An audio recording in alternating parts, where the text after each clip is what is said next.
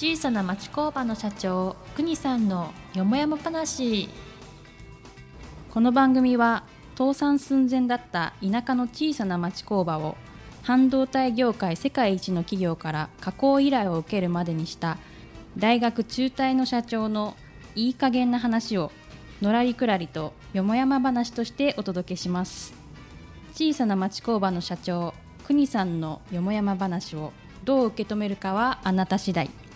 零細弱小町工場の社長が等身大で語る番組です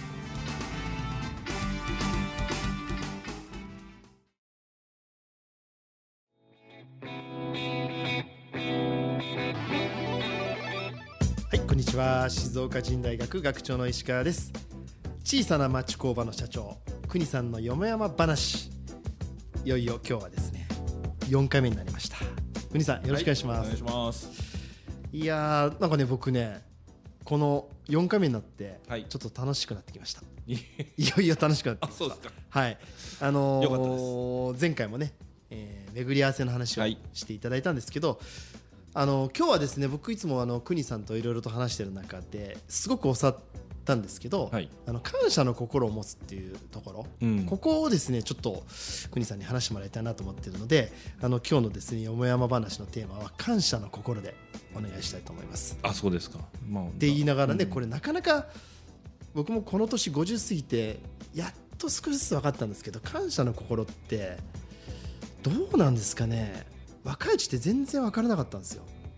まあ、はい。すべてが当たり前ね、うん。になんでも、まあ、よく、はい、まあ、うちの親父がよく言ったけど、いつまでもあると思うが、親と金ってよく言ってたけど、うん。はい。まあ、まあ、特にね、日本の場合は、まあ、さ最近ね、まあ、あの線状降水帯とかなんとかで、あんなことはなかったよね、昔はね。ないですないですよ。ねまあ、そんなこともねだからすべてこうやって、まあまあ、よその国から比べればかなりまだ日本は治安が良くて、はい。そういうこともすべてやっぱ感謝、まあ、それはもちろん、まあ、あんまりこういうちょあれだけど日本政府がいいかどうかはちょっと別のものとして、はい。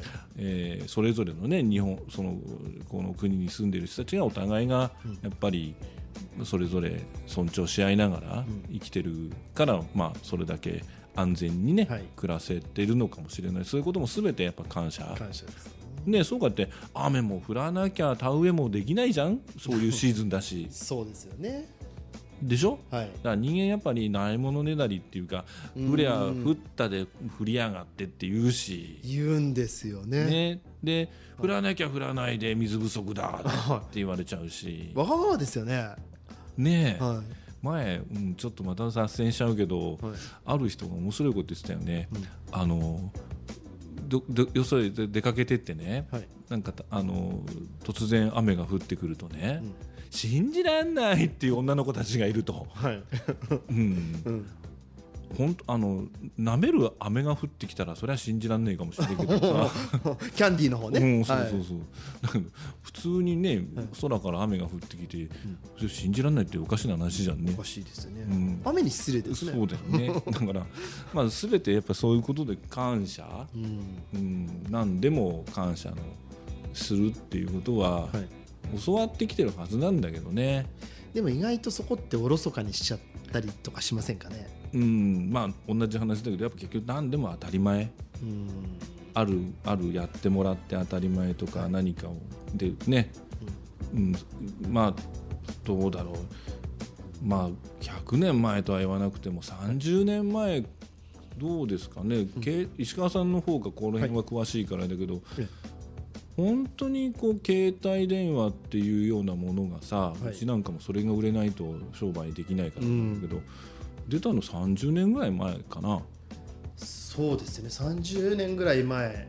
あのなんかちょっとお笑いのお笑いの方がねなんかショルダーバッグみたいなのからっていう僕が持ったのもうちょっと小型コンパクトになってからだけどはいそれがやっぱ 30, 30年前ぐらいかなそうですね。ねうん。確かにだってそれまではいわゆる家家電ってやつですね。家そうだねしかも黒電話であの、うんプッシュ本じゃなくてダイヤル回す。うんあれ磯野磯野さん家にまだあるねあります。磯野さんちまだあるじゃないですか。で、あれだとどうなんでしょうかね。当然あの電話出るにもここじゃないですよね、うんいわゆる家族全員で共有するし、そうそうそうそうはい、でねまあ、大体僕のあの妻もそうなんですけど、うん。電話して僕が水曜日の夜9時に電話するよって言ってんのにお父さんが出る。そうなんだよね。あそれと何なんですかねあれ。うん。あのめぐみあ言っちゃった。ごめんね名前言っちゃった。あの、はね、はい。あの言うとさ、はい。うん。どういうどういう関係なんだとか言われてね。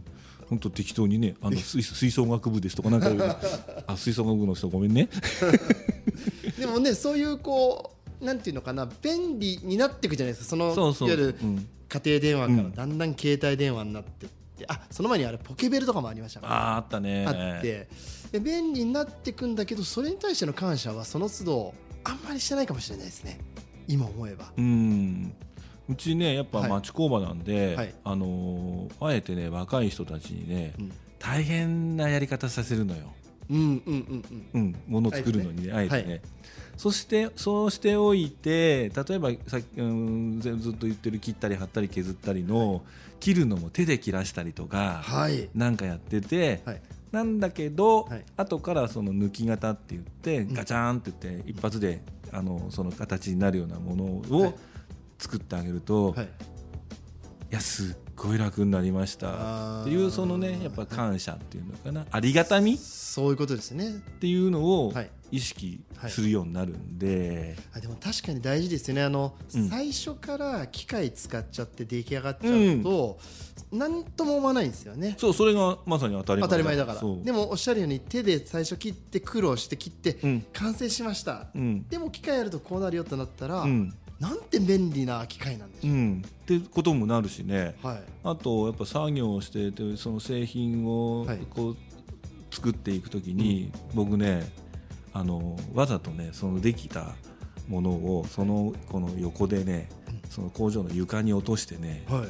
踏んであげるんですよ、ええ。うん。わざとですか？わざと。はい。1枚ねダメになっちゃうんだけどね、うんうんうん。本当はそんなことしちゃいけないんだけど、はい。わざとそれしてやる。だいぶ慣れたな仕事慣れてきたなっていうこのところ行ってそれやるのよ。はい。そうすると大概ねえ何するんですか？っていうの当然それはそうだよ。まあなりますよね。ねなりますなります。ね。はい。ね。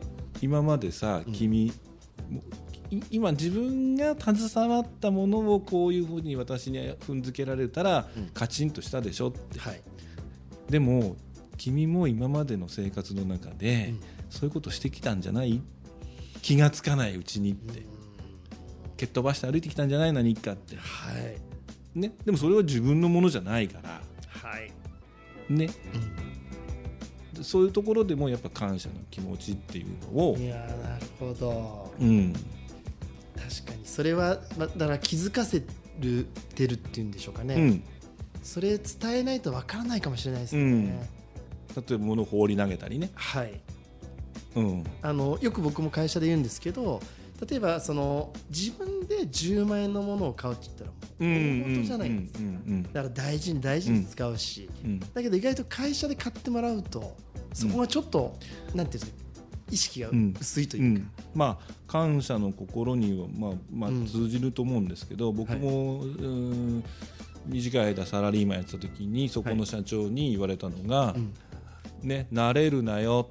はい、慣れると手でやることを足でやるって言われたんですよ。うん、うん。刺さりますね。ね。はい。い椅子1個引いたりね、はい。あのしまったりするんでも手でやるのを足で蹴っ飛ばしたりやったりとかさ。うん。でもその椅子作ってくれた人がもしそれ見たらさはい。どうだろうね。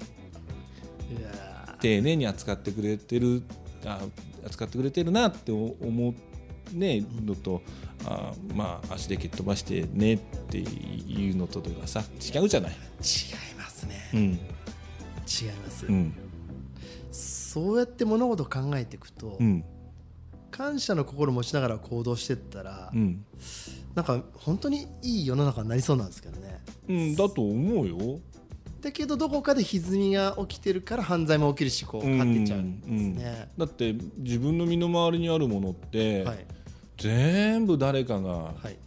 ね、うん紙コップ一つ取ったって、はい。この紙コップは多分機械でもうもうえー1分間に何百個って作れるんだろうけど、じゃあその機械作ったの誰なのって、そうですよね。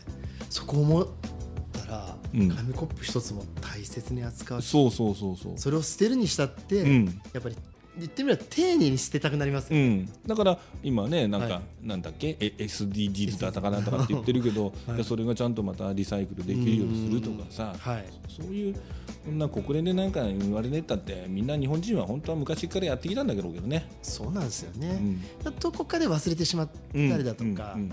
ちょっとこうおろそかになってるだけなんですよね。だからそういうことをやっぱりみんなが思い出してというか、はい。うん日本人の DNA の中には必ずそれはあるはずなんで、うん。感謝の心って感謝のいうのがね心ですね、うん。